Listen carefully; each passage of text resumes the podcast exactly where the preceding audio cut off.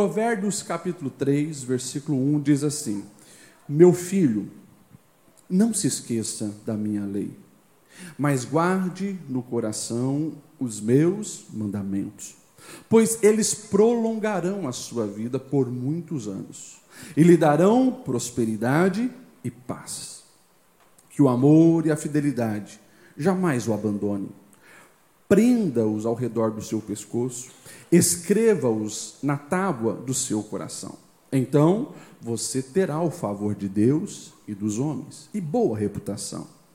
Confie no Senhor de todo o seu coração e não se apoie em seu próprio entendimento. Reconheça o Senhor em todos os seus caminhos e ele endireitará as suas veredas. Não seja sábio aos seus próprios olhos. Temo o Senhor e evite o mal. Isso lhe dará saúde ao corpo e vigor aos ossos. Honre o Senhor com todos os seus recursos e com os primeiros frutos de todas as suas plantações. Os seus celeiros ficarão plenamente cheios e os seus barris transbordarão de vinho. Meu filho, não despreze a disciplina do Senhor e nem se magoe com a sua repreensão, pois o Senhor disciplina quem ama, assim como o pai faz ao filho de quem deseja o bem. Amém? Nós estamos falando sobre esse chamados para servir. Eu conheço muitas pessoas que têm no coração o desejo de servir, mas não consegue por quê? Porque a vida deles, como eles mesmos afirmam, está complicada. Então eu gostaria de falar nessa noite para que você venha servir melhor nesse ano, sobre essa temática. Descomplique a vida. Descomplique a vida. Você acha a vida complicada? Sim ou não? Hum, alguns ficaram quietos. O mundo acha a vida complicada? Sim ou não? As pessoas acham a vida complicada. E tem pessoas que, de fato, repetem isso todo, todos os dias. Tem pessoas que tornam todos os dias a vida complicada. E não por acaso, mas por coincidência, geralmente o tipo de pessoa que acorda reclamando da vida e achando complicada é o tipo de pessoa que está na expectativa de daqui a pouco ver BBB. Geralmente é o tipo de pessoa que faz o ápice da sua vida um paredão e passa a semana inteira falando nisso, esperando para ver quem vai ser eliminado. Ou faz do gol do seu time o ápice das suas emoções. Que vida banal. Não estou dizendo que você não possa torcer para um time ou assistir algum programa de televisão. Espero que não BBB. Mas enfim, se a sua vida tem se resumido nisso, é bem provável que ao longo da semana os seus lábios tenham manifestado essas palavras que a vida é difícil, que a vida é chata, que a vida é complicada, que nada faz sentido. Porém, há três mil anos atrás, três mil anos atrás, Salomão escreveu essas palavras que nos ajudam a descomplicar a nossa vida. Eu lembro você, Salomão, filho de Davi, aquele jovem rei que tem o desafio de dar continuidade ao governo do seu pai, e o Senhor aparece para ele e diz: O que, que você quer? Ele poderia pedir poder, riqueza, mas ele diz: Eu quero sabedoria. E por ter escolhido a sabedoria, nós sabemos que ele também recebe riqueza, prosperidade, poder expansão e assim por diante. Nós precisamos entender que talvez não venhamos receber de Deus a sabedoria de Salomão, mas todos nós podemos sim confiar e acreditar que Deus já nos fez sábios, inteligentes para fazer a vida terrena valer a pena. Amém ou amém? Dá uma olhada para quem está do seu lado aí, veja como ele é inteligente. Veja como é sábio essa pessoa aí. Observe bem nos olhos dessa pessoa. Imagem, semelhança do Criador.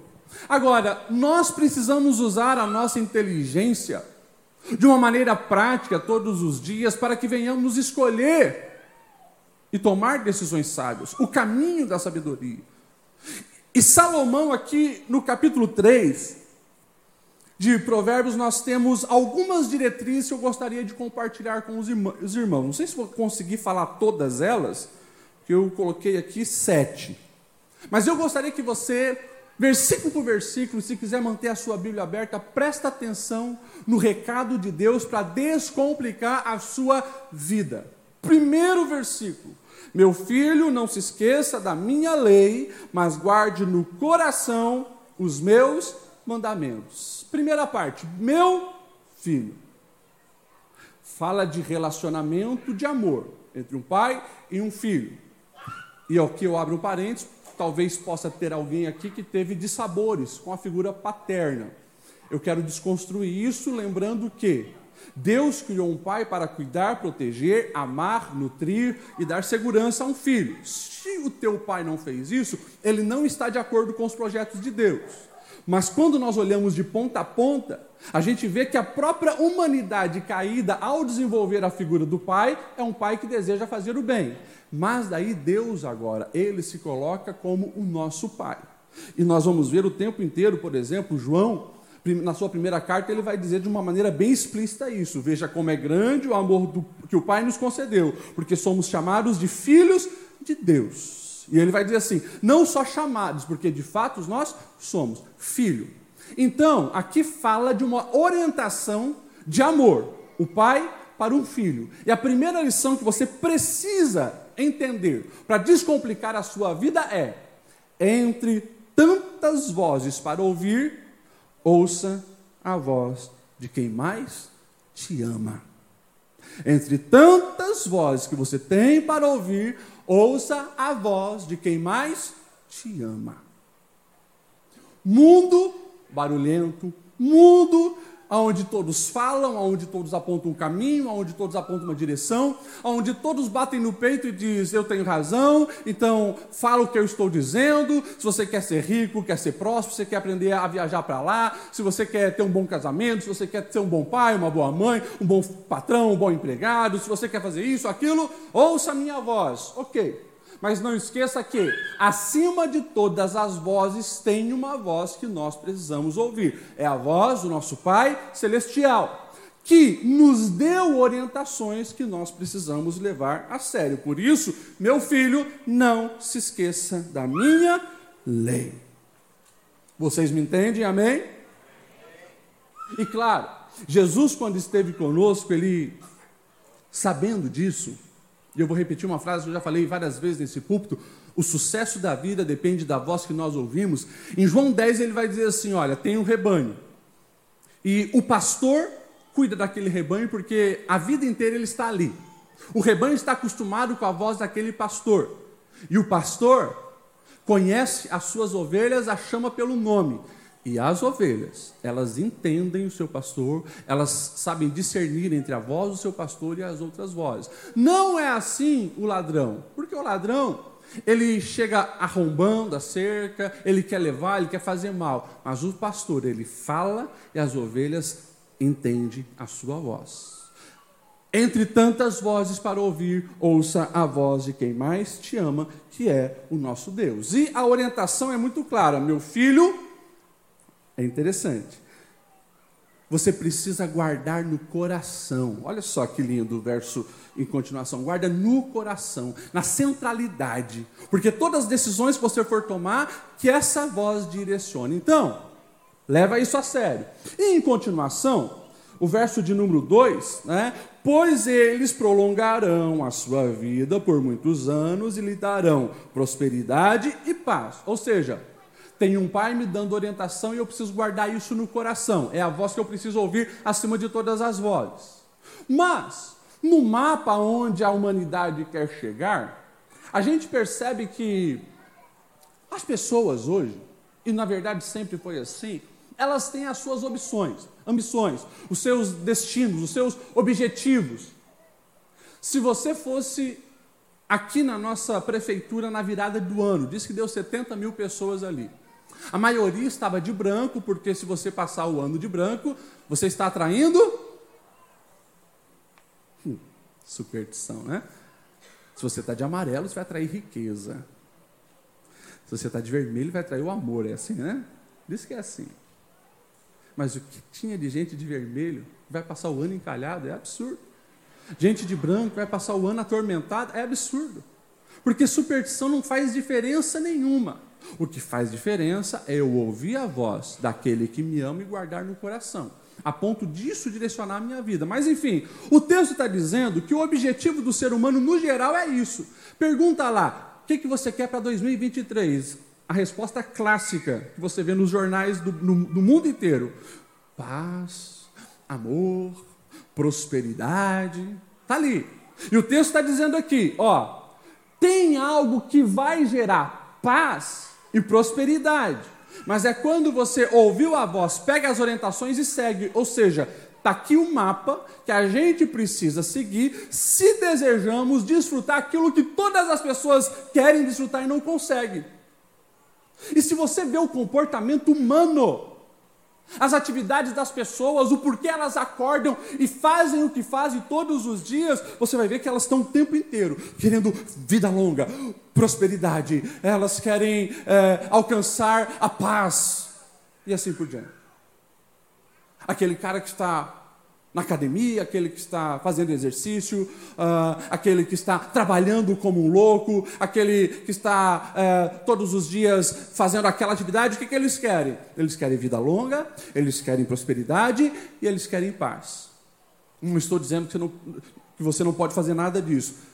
Tudo. Cuida do seu corpo, empreenda, trabalhe, mas você precisa entender uma coisa: no final, o que vai gerar a verdadeira paz, a vida longa e a prosperidade que você deseja está aqui. Obedecer os mandamentos do Senhor. E a segunda lição então é essa: entre tantos mapas para seguir, siga o um mapa original de quem fez o caminho e quem já desenhou o um mapa para você seguir. Está aqui. Todos os dias alguém vai dizer: esse caminho você vai encontrar prosperidade, nesse caminho você vai encontrar o sucesso, nesse caminho você vai se dar bem nessa área. Primeira coisa, olhe para esse mapa e receba estas instruções. E o resto é resto. Vamos lá para o verso, verso 3. Que o amor e a fidelidade jamais o abandonem. Prenda-os ao redor do seu pescoço e escreva-os nas tábuas do seu coração. Ou seja, se eu quero descomplicar a minha vida, eu preciso levar isso aqui a sério. Isso aqui está dizendo para mim, gente. Esse texto está dizendo assim: entre tantos talentos e habilidades para desenvolver, potencialize o amor e a fidelidade. Ao longo da vida, nós vamos desenvolver tudo aquilo que chegar à nossa mão. E quanto mais eu investir naquilo, melhor eu me torno naquilo, melhor eu sei fazer aquilo. A pergunta é: está sendo regado pelo amor e pela fidelidade? Porque eu corro o risco de me tornar expert em muitas áreas, mas vazio. Um homem muito sábio, muito sábio, expert em muitas áreas, principalmente nas leis mosaicas. Ele dá uma pausa na carta que ele está escrevendo e ele diz assim: gente, presta atenção. Ainda que eu fale a língua dos homens e dos anjos, se eu não tiver o amor, eu nada serei. Ainda que eu tenha dom de profecia, ainda que eu tenha habilidade de falar a língua de todos, ainda que eu dê o meu corpo a ser queimado por uma causa, ainda, ainda, ainda, se não tiver o amor, eu serei como um latão que só faz barulho, mas está vazio. Eu não sei aqui, mas tem alguns lugares que a gente viaja por aí, a gente encontra muita gente vazio do amor. Ei, quer descomplicar a vida? Faça uma pergunta: isso que eu estou fazendo está sendo regado de amor? Eu estou exercendo fidelidade para com o propósito que Deus já estabeleceu para a minha vida? E assim por diante. Quando eu entendo isso, algumas coisas vão ficar bem claras, porque o texto vai dizer assim, no verso 4 daí: se você agir dessa maneira, então você terá o favor de Deus e boa reputação diante dos homens. Nunca inverte essa ordem. Né? Primeiro eu preciso agradar a Deus, depois pessoas. Mas Deus vai colocar pessoas boas ao meu redor. E ali eu preciso exercer amor e fidelidade. Pessoas malignas também estarão ao meu redor, mas quando eu sei o meu propósito, a malignidade das outras pessoas não me afetam. Porque eu estou numa descomplicação gradual. Eu sei qual voz eu ouço, eu sei qual caminho eu devo seguir, e eu sei como eu devo me posicionar e fazer as coisas do dia a dia, com amor e fidelidade. Gente, isso muda tudo porque isso protege o teu coração, dá um sentido para a sua vida e você consegue todos os dias colher boas sementes de amor que você tem lançado. Amém? Isso é tão importante que muitas vezes, né, e só nessas três primeiras lições, a gente já poderia aqui descomplicar muitas coisas na nossa vida. Hoje, nessa geração que nós vivemos, alguns chamam uma geração Nutella, né? E tem aquelas Aquelas pessoas fazem videozinho para mostrar a diferença entre a geração raiz e a geração Nutella. Então. Mas, enfim, seja com sátira ou com piadas, a gente sabe que existe um fundo de verdade em muitas piadinhas aí, e parece que cada vez mais a sociedade está ficando fragilizada. Por que isso? Porque justamente nesse mundo relativo, nesse mundo líquido, onde não, não tem mais nada sólido, Inclusive as emoções, os sentimentos, as convicções e a identidade das pessoas estão comprometidas. É por isso que a gente vive nesse absurdo. A pessoa, ela não sabe nem quem ela é. E é por isso que o, o, o mundo atual, eles querem agora colocar um monte de opções, porque você pode não, não precisa ser homem mulher, você pode ser não binário e tal, e tal, e tal, e vem lá um monte de coisa para você assinalar. Mas isso fala do que? Uma coisa só, identidade. A identidade comprometida compromete todas as áreas da sua vida. E se eu não ouço a, a, Deus, o meu Pai, o que Ele já diz ao meu respeito, porque Ele é o meu Criador, Ele é aquele que me gerou, Ele é quem conduz os meus passos, Ele determina onde eu devo chegar, se isso não está bem claro, a vida se torna muito frágil. E isso descomplica a vida quando eu tenho essa convicção. A voz do meu Pai me direciona, me mostra o caminho, embasa a minha vida e pede para mim agir com amor. Faz toda a diferença. Nesta manhã eu dava o exemplo de algumas casas que eu vou almoçar, tomar um café nas visitas que a gente faz pastorais. Às vezes está lá na geladeira o desenho da criança de dois, três anos, o filho, o neto. Não sei se tem algum pai aqui que tem na geladeira esse desenho. Mas se eu chamar um especialista em desenho e apresentar para ele essa pintura, ele vai dizer, cara, isso aqui é um monte de rabisco que não faz sentido nenhum. Para o tal especialista não faz sentido. Agora, se eu pergunto para o pai, para a mãe, para o vô, para a avó, ele vai dizer assim: Isso aqui é uma obra de arte do meu filho. E ele coloca muito amor naquilo ali. E o filho olha aqueles rabiscos e mostra para o pai: Tá bonito, pai? Esses dias eu fui na casa de um, tinha um avião lá desenhado que o menino queria ser piloto de avião. Maravilhoso, meu filho. Que coisa linda. Você é um artista. Você é um artista. Para a idade dele, estava legal. Ele está em desenvolvimento. Mas mais do que isso, o pai sabe que ali está em desenvolvimento um potencial de se tornar um grande homem. É por isso que, independente se alguém falar o contrário, no coração daquele menino está bem definido que ele é um grande artista, que ele é um homem de sucesso, uma pessoa de sucesso, porque o pai falou, a mãe falou, o vô falou, quem ama falou, e é isso que importa. O problema é que a gente cresce e a gente se esquece dessas verdades. Porque daí qualquer pessoa que fala alguma coisa contra você, você se esquece o que o pai já falou. Alguém te olha torto, alguém lá na empresa te critica, alguém tenta puxar o teu tapete, alguém na igreja faz uma fofoca, alguém vai para a internet e, e, fala besteira de você, comenta coisas que você não, não, não gostaria de ouvir nas suas redes sociais e você às vezes fica todo ferido, todo dodói. Aquela pessoa que nem gosta de você compromete uma semana da sua vida, por quê? Sabe por quê? É simples. Você não está ouvindo a voz do Pai e você ainda não entendeu a direção que Ele tem para a sua vida. Quando nós entendemos isso, a gente sabe que vão falar mal, que a crítica vai vir. Mas ele já disse que eu sou imagem e semelhança. Ele já disse que eu sou filho e filho amado. Ele já disse que os planos dele para a minha vida são muito melhores do que eu mesmo poderia imaginar. Ele já declarou isso sobre mim. Faz ou não faz a diferença? Toda a diferença. E é por isso que a minha frutificação e o amor que eu deposito nas coisas que eu faço não é comprometido. Porque a partir do momento que eu estou nessa conexão, ali é fonte de amor. Eu não dependo da circunstância ao meu redor para transbordar amor. Ei, a sociedade hoje está tão vazia que a situação é você ser reativo. Você chegou na empresa, alguém sorriu para você e te cumprimentou com um bom dia. Ah, bom dia, você dá bom dia.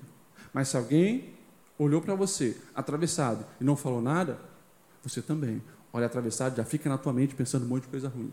Quando você deveria fazer a diferença, por quê? Porque o teu comportamento não deve ser pautado no que os outros fizeram para você, mas aquilo no que você já recebeu do seu Criador. Independente de como as outras pessoas estão me portando, eu sei que o propósito da minha vida é ser parecido com Jesus. E Jesus, ele não tinha as suas emoções determinadas pela opinião alheia e nem pela circunstância que ele vivia. Ele estava de acordo com o que o Pai estabeleceu. Faça isso para a sua vida e a vida vai se descomplicando. Amém?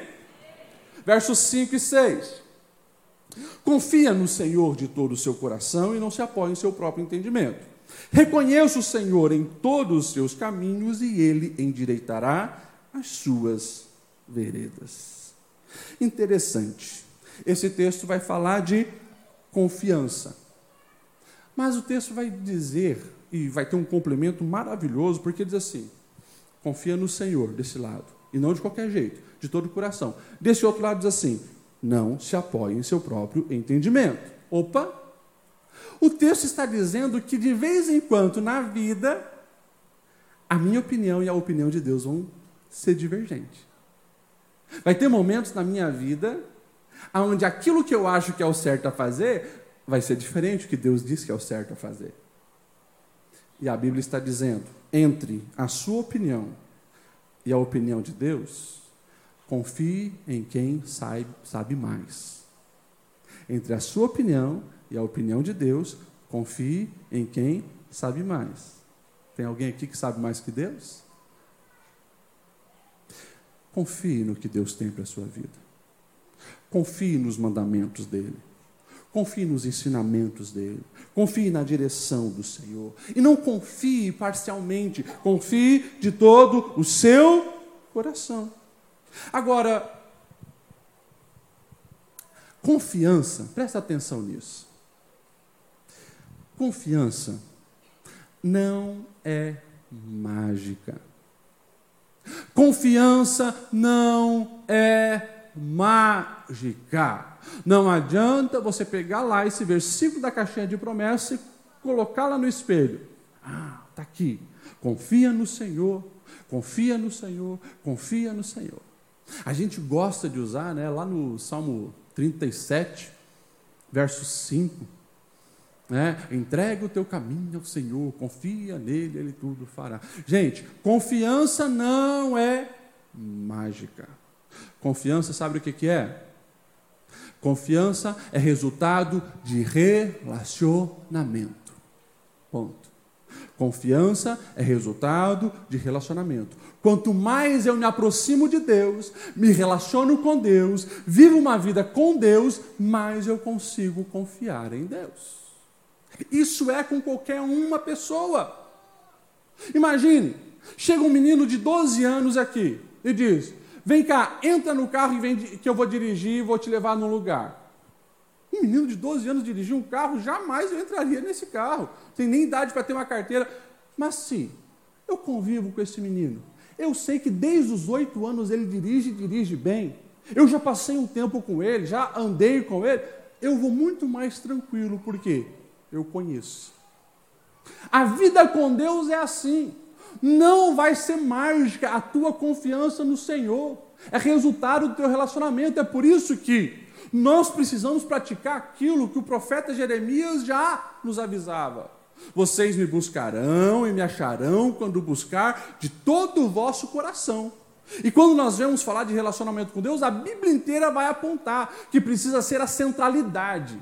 O próprio Jesus ele vai dizer: Amarás o Senhor teu Deus de todo o coração, alma, força, entendimento. Ou seja, se eu quero aprender a confiar no Senhor, não tem como eu negligenciar o relacionamento com Ele. Consequentemente, e aqui eu abro um parênteses para dizer para você aquilo que todo culto você ouve, que é o nosso arroz e feijão. Relacionamento com Deus é resultado de ler a Bíblia, estudar a Bíblia, porque ele se revela através das Escrituras, o seu modo de agir, aquilo que ele tem para a nossa vida, como ele fez na história das pessoas, e oração. Isso se resume.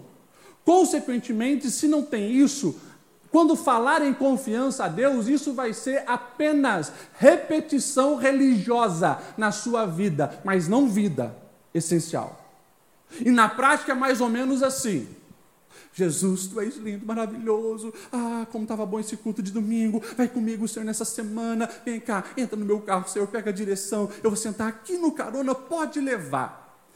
Primeira rua que o Senhor entra é diferente daquilo que você esperava. Daí a tua mãozinha já vai assim, opa, Senhor, me dá o volante aqui. Está muito estranho esse caminho, sabe? Eu quero chegar lá no outro lado. Dá licença, Senhor. Por quê? Porque você, na prática, não confia. E a palavra de Deus já nos avisava que os caminhos de Deus são diferentes dos nossos caminhos. A gente é limitado, a gente enxerga só um palmo na frente do rosto, mas o Senhor, Ele consegue enxergar de ponta a ponta, de eternidade a eternidade, Ele é Deus e Ele tem todas as coisas nas Suas mãos.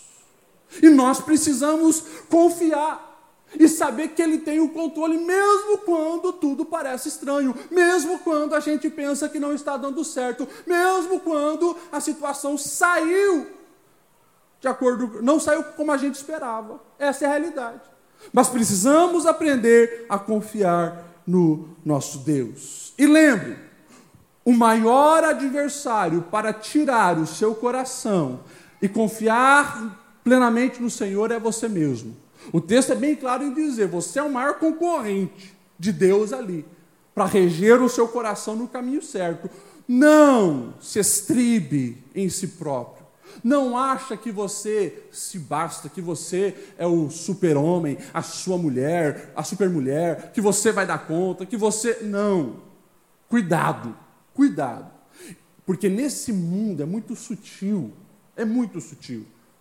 Essa questão aonde eles querem que você se sinta poderoso, o centro de todas as coisas, porque então você daí tem uma autoestima no nível hard. Esquece isso. Esquece isso. A autoestima, ela só faz sentido, como eu falei, quando a construção da nossa identidade está bem alicerçada. Eu corro o risco de ser satanista na prática, se eu me equivoco nesse sentido. Como assim, pastor Ediel? Algumas pessoas pensam que o satanismo é apenas aquele rito religioso de Anthony LaVey, onde, meu Deus, tem lá um bode com chifre, cruzes de cabeça para baixo, adoração ao diabo. Gente, isso ali, tipo assim, é mais para inglês ver. O satanismo prático que acontece no dia a dia, geralmente é o ser humano ocupando a centralidade de todas as coisas. O objetivo do diabo não é buscar adoração para si próprio, é tirar a adoração do verdadeiro Deus. Entenda isso. Se você tiver ou se prostrando diante daquela estátua do capeta, ou tiver se prostrando diante de uma outra estátua, de um ídolo, de qualquer outra coisa, ou de você mesmo, você já está fazendo a vontade do diabo. É assustador isso. Mas nós precisamos entender que há um só Deus, a Ele nós precisamos adorar e nos render totalmente. Ele precisa ser a nossa base. A partir dele, sim, as coisas vão fazendo sentido e a vida se torna do jeito que tem que ser. Portanto, o texto está deixando bem claro: confia no Senhor de todo o seu coração e não fique se apoiando no seu próprio entendimento. Coitado de quem acha que ele se basta. A vida vai bater e vai bater sem dó. Agora, quando eu faço do Senhor a minha base, o texto diz assim: Ele vai na frente endireitando as nossas veredas. E daí sim, as consequências são boas, são agradáveis. Mas presta atenção. É confiar no Senhor, é buscar o Senhor, é se relacionar com o Senhor para ter as veredas endireitadas. A sociedade de hoje quer as veredas endireitadas, quer a vida, quer a paz, mas as escolhas sempre é pelo pecado é pelo jeitinho, é pelo mais fácil, é pelo prazer carnal, nunca vão conseguir desfrutar da vida plena. Você me entende? Amém? Pastor, o que, que a gente precisa fazer para aprender a confiar mais em Deus? Eu disse, é o relacionamento com Ele. Quando você entende que Deus ele é soberano até mesmo as dores da vida, elas são vistas com um olhar pedagógico. Você sabe, ele não perdeu o controle. Há algo para me lapidar. Senhor, faça a sua vontade. Não estou entendendo. A vida está doendo. A situação está complicada. Me ajuda a entender a tua vontade. Mas jamais se aparte do seu coração os ensinos do Senhor. Verso 7 mais uma vez enfatizando: não seja sábio aos seus próprios olhos, tema o Senhor e evite o mal. E aqui mais uma lição para os nossos corações. Entre a loucura e a prudência, escolha menos dolorida. Entre a loucura e a prudência, escolha menos dolorida. Vou explicar isso aqui. A gente vem falando dessa centralidade do ser humano, né? e aqui ele está falando, sabe aos seus próprios olhos. Gente, eu não sei se você já deu uma observada em estatísticas de pessoas que morrem afogadas na praia. Geralmente, pelo relato dos, das famílias e tal, é quem sabe nadar. Geralmente, quem morre afogado é quem sabe nadar, no rio, no mar, ou seja, sem me virar. Deixa comigo. Quem tem medo e não sabe nadar, vai lá, né? Aguinha na canela, tá no joelho, chegou água na coxa, né? Não, deixa eu voltar aqui, já fica meio apavorado. Agora o valentão diz, não me garanto, deixa comigo. E às vezes a coisa sai pior do que se esperava. Enfim, a Bíblia, ela, claro, ela está dizendo sobre essa soberba, sobre essa altivez, está reforçando aquilo que a gente vai ver lá em Provérbios 16 e 18. A soberba precede a ruína e a altivez do espírito, a queda. Interessante, porque ele vai pegar isso e vai dizer assim: evita o mal. Olha só. Não se, apoie, não, não, é, não se apoie nos seus, na sua própria sabedoria, tema o Senhor e evite o mal. É claro que agora traga essa aplicação para o pecado. Evite o mal. Ou seja, eu me conheço. Eu não vou brincar com o pecado. Eu vou fugir da aparência do mal, como lá na frente Paulo vai escrever aos Tessalonicenses: fuja da aparência do mal.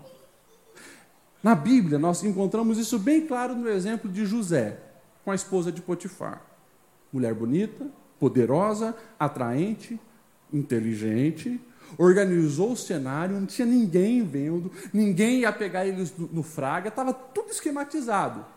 José sabia: opa, eu conheço a minha carnalidade, eu não vou vacilar com essa mulher.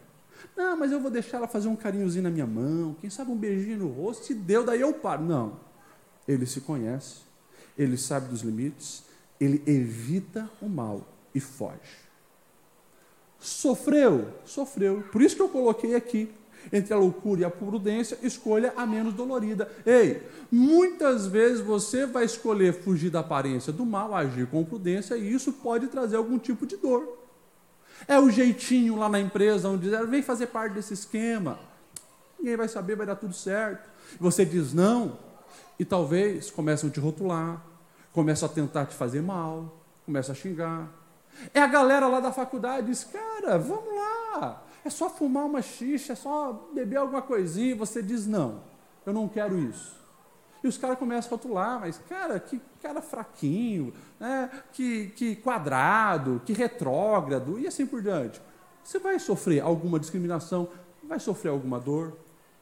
Isso seja sobre exercício da sexualidade, seja sobre cargos de poder numa empresa, não sei. Mas você viu algo maligno? Evita.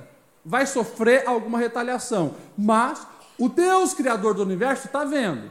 E aquilo ali é passageiro. Agora, tem uma dor que é muito pior, que é a dor do remorso. Então, por isso que eu coloquei aqui, entre a loucura e a prudência, escolha a menos dolorida. Aquela pessoa que está lá hoje enchendo a cara no bar, ela se acha muito maravilhosa. Vida louca!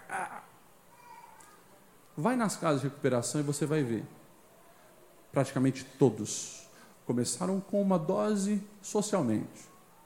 Começaram com um baseadinho de, de maconha normal, simples. Na questão da sexualidade, é o Davi. O Davi que não foi para a guerra. Estava lá na sua varanda. Né? E daí abriu a janela do TikTok e começou a observar. E foi alimentando o desejo. Quem é? Manda vir. O adultério. Compare a dor de um José que vai para a cadeia e fica dois, três anos lá, e compare a dor de um Davi. Ambos servos de Deus. Um escolheu ser prudente, o outro escolheu mergulhar na loucura. E você vai encontrar um Davi que passa o resto da sua vida, ainda que viveu o projeto de Deus, mas ele passa o resto da sua vida tendo que resolver problema na sua casa filho estuprador, filho estuprada, filho assassinado, filho assassino, filho rebelhado, o resto da sua vida amargo na família e na casa, por atos de loucura. Então, mesmo que você escolheu o certo e agir com prudência, evitando o mal, te rotularem, te criticarem, e por mais que você venha até chorar por causa disso, pode ter certeza, ainda assim vale muito mais a pena do que agir loucamente e com imprudência. Isso é descomplicar a vida. Vocês me entendem? Amém? Verso 9: Onde o Senhor com os seus recursos, com os primeiros frutos das suas plantações, os seus celeiros ficarão plenamente cheios e os seus barris transbordarão de vinho. Isso aqui fala da descomplicação na área financeira. E aqui a lição é: entre comprar, vender, negociar ou investir, escolha honrar. Como assim, pastor Lediel? Vou repetir: entre comprar, vender, negociar ou investir, escolha honrar. Eu sei que os cursos de finanças, os experts em gerenciamento financeiro, eles não vão falar isso para vocês, mas eu vou falar. Sou o pastor de vocês e quero que vocês vivam uma vida descomplicada. A nossa vida financeira vai além dos números. A nossa vida financeira vai além dos números. É questão de honra. E quando eu entendo que cada centavo que chega na minha mão precisa honrar e glorificar o nome do Senhor, a minha mente começa a entender que a minha gestão financeira honra ao Senhor não apenas quando eu devolvo o dízimo ou coloco uma oferta na salva, mas a compra que eu faço na Amazon também é para a glória do Senhor. A casa que eu compro, o carro que eu invisto, a roupa que eu adquiro, tudo precisa ser para a honra e glória do nome do Senhor. Por quê? Porque o nosso Deus, ele deseja que nós venhamos nos entregar 100%. E tudo que eu faço precisa re, re, é, resultar na glorificação do nome do Senhor. Então a roupa que eu visto, a viagem que eu vou fazer, a maneira que eu gasto os meus recursos, um dia eu vou prestar conta ao Senhor. E tudo precisa ser para a glória e honra do nome dele. A Bíblia vai nos dizer em Provérbios 11, 24, algo que, como eu falei, a matemática humana não explica.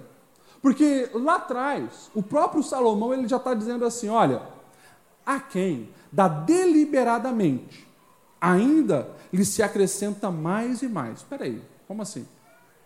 Ele está tirando do dele e ele está dando, ele está agindo generosamente. E a, ainda lhe acrescenta mais? Como assim? E o texto vai dizer assim: ao que retém mais do que é justo, ser-lhe-á em pura perda. Opa! Aquele que o tempo inteiro está querendo, vai perder, é isso que a Bíblia está dizendo, é isso.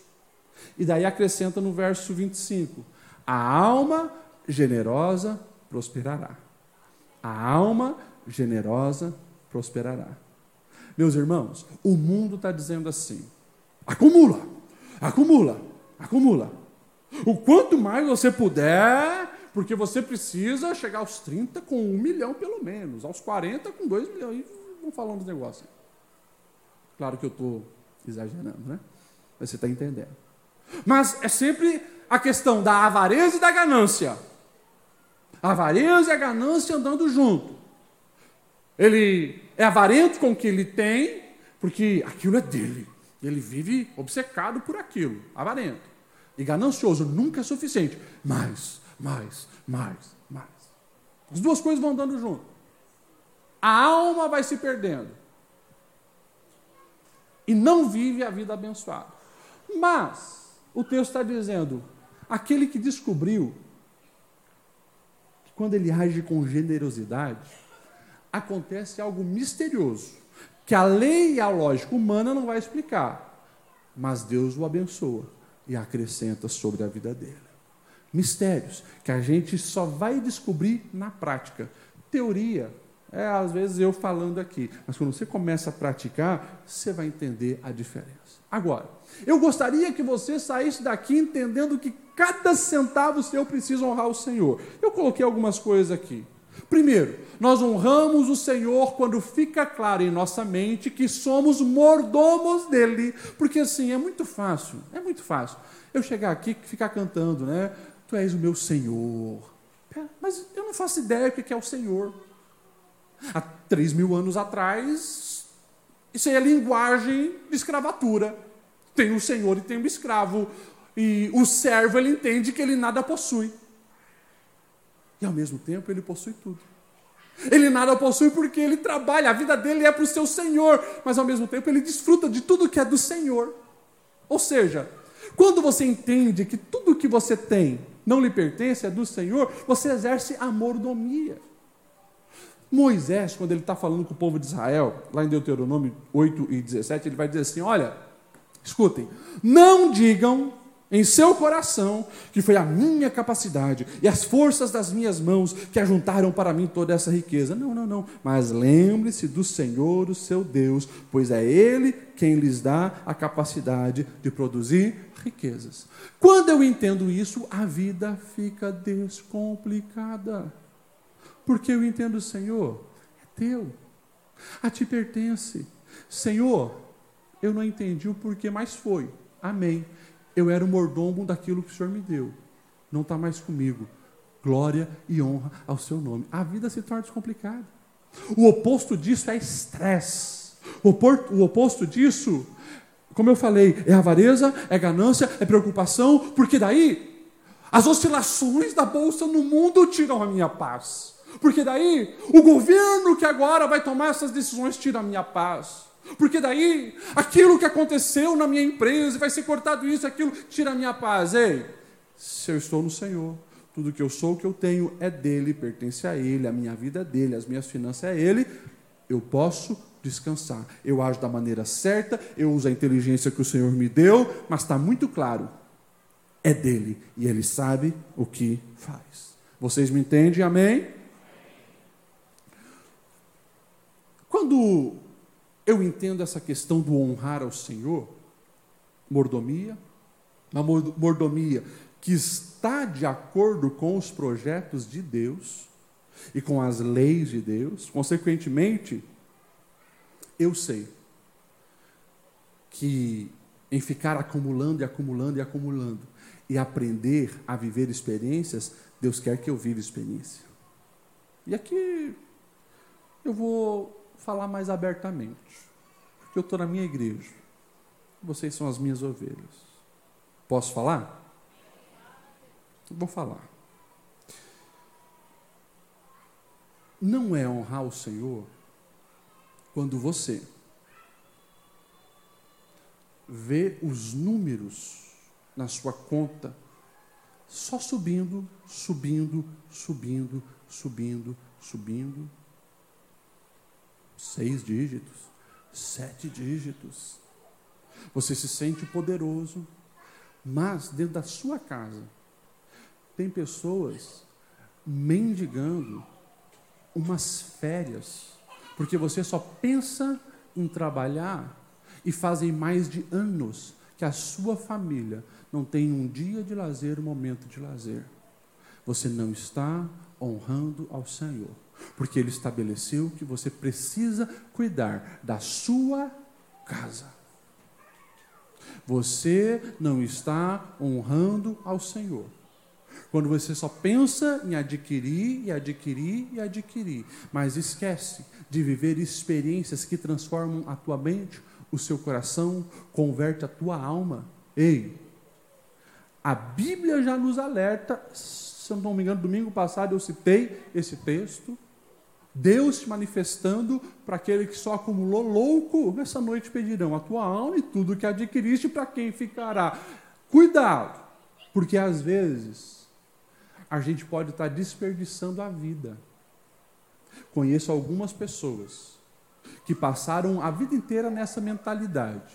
Depois os filhos cresceram, se tornaram também ambiciosos, egoístas, e daí você pergunta: cadê as fotos das viagens, dos lazer, das experiências, dos momentos legais? Eh, não tem. Anda num carro de 500 mil, mas não investiu um ano para fazer umas férias com a família. Tem algo errado. Não cuidou de si Vive com uma aparência que parece um mendigo, mas é riquíssimo.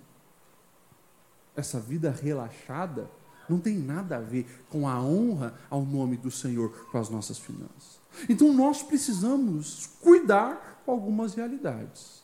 Meus irmãos, muito mais importante do que nós temos é quem nós somos e quem nós estamos nos tornando nos tornando. E a maneira que eu invisto e gasto os meus recursos fala muito a respeito disso. Cuidado, porque essa noite podem pedir a sua alma. E tudo quanto tens, para quem ficará?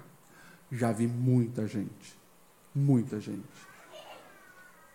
vivendo uma vida miserável com as contas cheias. Não dá um vestido para a esposa, não abençoa o marido, não faz nada. Os filhos têm que mendigar, por quê? Avareza. Não permita que isso entre no teu coração. Aprenda a honrar o Senhor e não seja, como essa geração, escravos do dinheiro e escravos da aparência.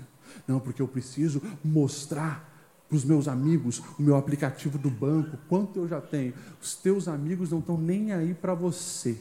Se eles estivessem aí para você, eles já teriam olhado na tua cara e falado umas verdades para você. Cuidar bem de quem você ama, de quem importa, honrar ao Senhor com os seus recursos. Amém ou não amém? Glória a Deus. E eu continuo então. Quando nós entendemos o que é honrar ao Senhor, influencia também a questão de dízimos e ofertas. Interessante que o texto que nós lemos vai falar sobre primícias, em algumas versões diz primeiros frutos, ou seja, não é a sobra. É aquilo que Jesus vai nos ensinar lá na frente. Lucas 21, ele está no templo e tem muita gente querendo só viver de aparência, né? Sacos de moeda lá no gasofilácio. Olha como eu invisto na manutenção desse templo. Pá.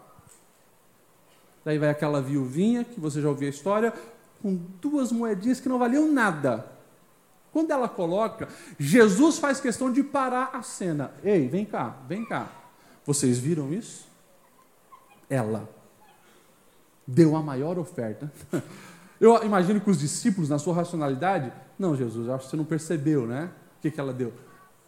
Ela deu tudo o que ela tinha, os outros deram o que sobrava. Ei, presta atenção nisso aqui. Quando você recebe os seus recursos, a primeira coisa que você precisa fazer, honre ao Senhor com aquilo que chegou nas suas mãos. Não dê sobra para Deus. Você vai ver o milagre acontecer na sua vida. Eu já falei e eu vou repetir. É como numa festa de aniversário. O bolo vai ser cortado e todos vão ganhar um pedaço. Todos vão comer aquele bolo. Mas é diferente. Quando o aniversariante diz assim: o primeiro pedaço. Eu quero entregar para o João por causa disso, disso, disso. Para Maria, por causa disso. Opa! Todos recebem, mas houve um destaque de honra naquele lugar. A Bíblia está nos ensinando isso. Agora, presta atenção. Tem pessoas que se dizem cristãs e pecam absurdamente quando recebe o salário. Olha lá na conta, opa, hoje é dia primeiro, hoje é dia cinco, chegou. De novo essa micharia, ô oh, maldição, não sou valorizado. Ei, não faça isso. Pode ser que de fato o teu patrão não te valoriza e é pouco. Eu já falei para vocês.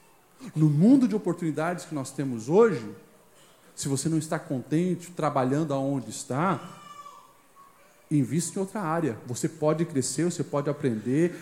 Deus te deu inteligência, capacidade. Agora, não permita que os seus lábios fiquem presos em murmuração e reclamação. A boca fala do que o coração está cheio. Enquanto tem milhões de desempregados, alguma renda entrou para você. Senhor, obrigado.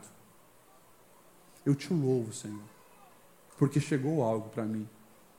Eu quero mais. Eu sei, Senhor, que eu posso alcançar mais, mas eu já quero te agradecer por isso. Falei e repito: quem é fiel no pouco, Deus coloca sobre o muito. Aprenda a ser grato ao Senhor. Na linguagem popular, mas é uma merreca. Agradeça ao Senhor pela merreca. Muitos estão chorando porque não tem essa merreca que você tem. Muitos dariam tudo para ter essa merreca que você conseguiu. Agora, como eu falei, use o potencial que Deus colocou na sua mão para criar, para produzir e transformar essa merreca em algo que você venha achar satisfatório, mas não permita que o seu coração fique preso à reclamação, à desavença, à inveja, ao olho gordo e assim por diante, como vão dizer por aí, né? Para nós finalizarmos, o verso 11 e o verso 12. Meu filho, não despreze a disciplina do Senhor e nem se magoe com a sua repreensão, pois o Senhor disciplina quem ama, assim como o Pai faz ao filho de quem deseja o bem. Hum. E aqui eu vou falar de novo uma palavra que eu já repeti. Mas presta atenção. Entre as lágrimas da dor e as lágrimas do remorso, aceite a disciplina de Deus. Quantos aqui são pai e mãe? Levanta a mão. Teu filho de vez em quando erra, sim ou não? Faz uma arte. É. E o que, que a gente precisa fazer? Ah, lindinho, quebrou a janela da mãe quando a mãe falou para não jogar bola dentro de casa. Parabéns. É isso que vai fazer? Oh, ele jogou o tênis na televisão e rachou no meio. Que lindo. É assim? Presta atenção. Vocês riem. Mas a sociedade que a gente vive hoje Infelizmente. Eles corromperam tanto a ideia de amor, que é o amor permissivo.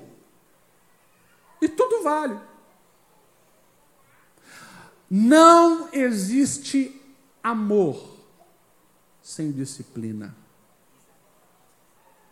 Pai e mãe que amam os seus filhos os disciplinam. Mas o problema é que a lógica inverteu tanto que os filhos estão ocupando o lugar dos pais e o pai dos filhos. O menino se tornou com cinco anos o rei da casa. E ele fala e todo mundo tem que obedecer. Mas ele não tem maturidade para isso. Eu falava hoje aqui para os irmãos, eu com sete, oito anos, 30 anos atrás, eu não entendia quando eu apanhava e levei algumas chineladas, graças a Deus. Mas eu não entendia né? as duas frases que eu ouvia comumente. Dói mais na mãe do que em você. Como assim? A marca do chinelo está em mim. Doía no coração, mas era uma punição necessária. E a outra frase: Um dia você vai entender. Com cinco, seis, sete anos, mas nunca que eu entendia. Agora o tempo passou. Eu me tornei pai. E daí eu falei para os meus filhos as mesmas frases. Você também, né? Opa, mas a mentalidade é outra. De fato. A chinelada que foi dado lá, porque fez algo que não deveria fazer, foi avisado e não obedeceu, está prevenindo que quando se torne adulto, não se torne um marginal, um bandido. Ele foi crescendo com disciplina e sabendo: tem coisas que eu não posso fazer. Se eu fizer, vou ter punição e vai doer. Então, assim, é claro, à medida que a criança vai ganhando maturidade, as coisas se espera que se resolvam no diálogo ou num castigo. Meus filhos hoje estão com 12 e 13 anos. Não vou sair dando chinelada no moleque daquele tamanho. Às vezes dá vontade, né? Se preciso for. Mas não vou fazer isso.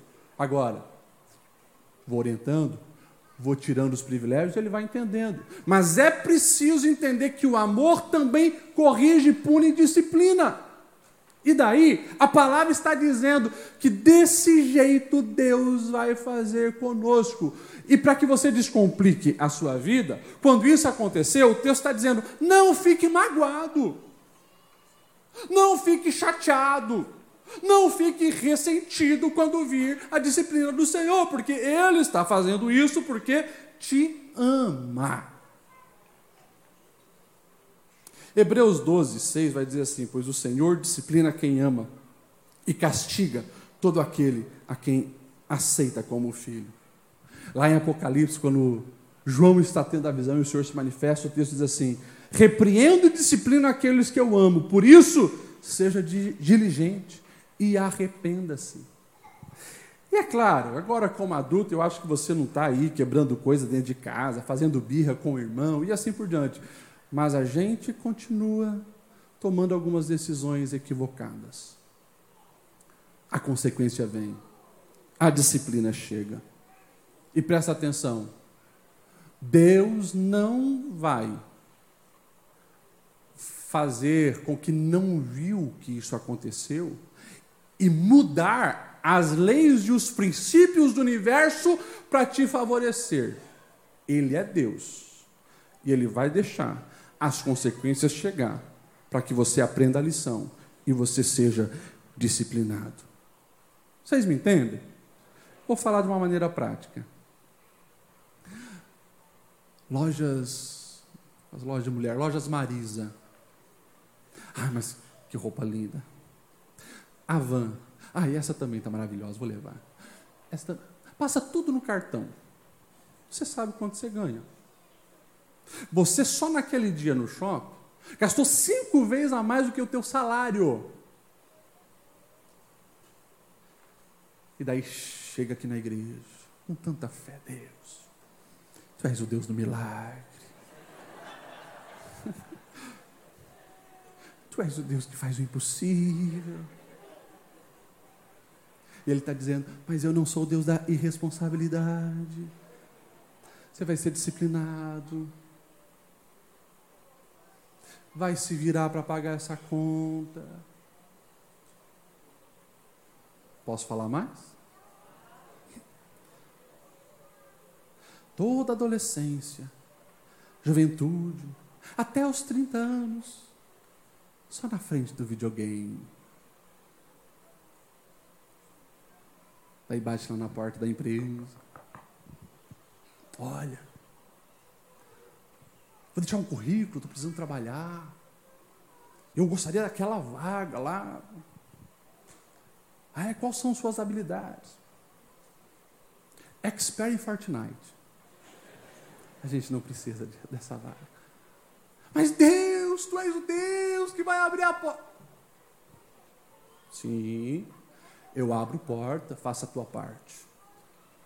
Você vai passar por uma disciplina, você entender a importância da diligência, do esforço, mas Deus não vai quebrar essas leis para te favorecer por causa das tuas birras.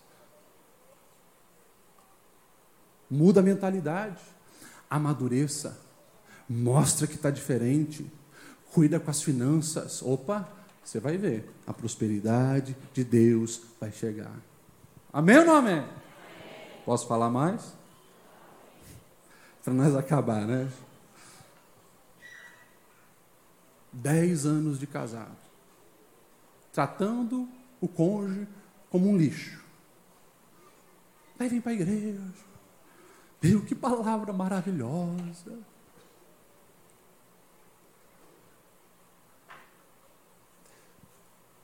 Amém? Está começando a mudança. Agora, tem muita mágoa aí para ser tratada, palavras para ser reconhecida e pedir perdão. Mas Deus, eu queria que hoje o Senhor transformasse o coração da minha mulher, porque está tão duro. Mas claro, você passou dez anos só jogando pedra nela. Comece a lançar flores, e assim você vai colher. É, pastor, mas já passou um mês, olha aqui, a mulher não está fácil. É a disciplina do Senhor. Persevera. Mostra que amadureceu. E você vai colher. Então, a Bíblia está nos dizendo que por amor, o Senhor vai nos disciplinando. E não permita que você venha ficar ressentido, aborrecido com Deus, porque Ele não é o Deus da lâmpada mágica, Ele é o Deus que te ama, Ele é Pai, Ele sabe o que é melhor para você, e a transformação precisa começar de dentro para fora, para você começar então a colher o favor do Senhor. Eu finalizo com Hebreus 12, verso 10, que diz assim: Os nossos pais nos disciplinavam por um curto período, segundo lhes parecia melhor, mas Deus nos disciplina para o nosso bem, para que participemos da sua santidade. Olha que o verso 11 vai dizer: E nenhuma disciplina parece motivo de alegria no momento, de tristeza. Mais tarde, porém, produz frutos de justiça e paz para aqueles que por ela foram exercitados. Então, entre as lágrimas da dor atual, você está passando por uma disciplina do Senhor, e as lágrimas do remorso, de passar a vida sem corrigir o coração, que você possa aceitar a disciplina de Deus. Amém?